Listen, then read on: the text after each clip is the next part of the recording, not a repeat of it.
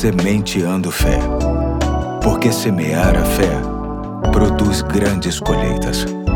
Olá, hoje é quarta-feira, dia 13 de dezembro de 2023. Aqui é o Pastor Eduardo e chamo sua atenção para mais um episódio da série Sementes para Viver Bem, sendo que hoje vou ler Romanos 12, versículo 3, que diz: Pois pela graça que me foi dada, digo a todos vocês: ninguém tenha de si mesmo um conceito mais elevado do que deve ter, mas, pelo contrário, tenha um conceito equilibrado de acordo com a medida da fé que Deus lhe concedeu. Como podemos ter um conceito equilibrado de nós mesmos a fim de passarmos pelas preocupações com esperança? Trago algumas dicas. Primeiro, Admita que você não pode satisfazer a todos. Pessoas que buscam não serem rejeitadas de forma frenética sofrem quando o óbvio acontece, ou seja, quando se deparam com aquilo que é muito natural nos relacionamentos com muitas pessoas, que é a rejeição por parte de algumas delas.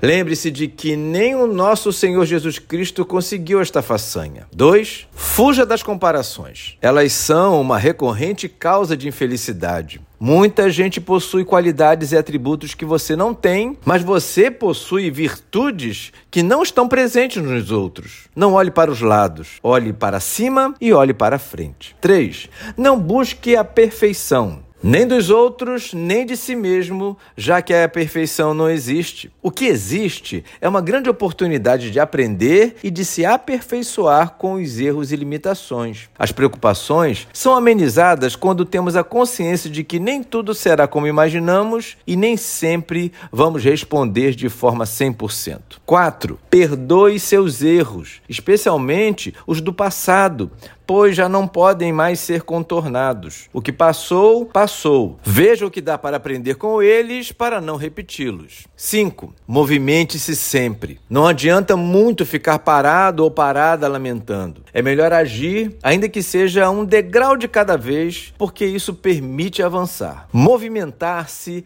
é sinal de vida e de vontade de acertar e de resolver as coisas. 6. Creia em Deus. Creia que Ele está contigo. Creia que nele você encontrará forças e ajuda para saber o que fazer e alcançar os objetivos. Sendo assim, ore ao Senhor. Agradeça o fato de nele termos condições de encontrar o equilíbrio necessário para manter a nossa caminhada no melhor nível e peça que ele te dê, por amor e misericórdia dele, a capacidade de ter este equilíbrio em todas as áreas da sua vida. Faça isso de todo o coração. Hoje eu fico por aqui e até amanhã, se Deus quiser.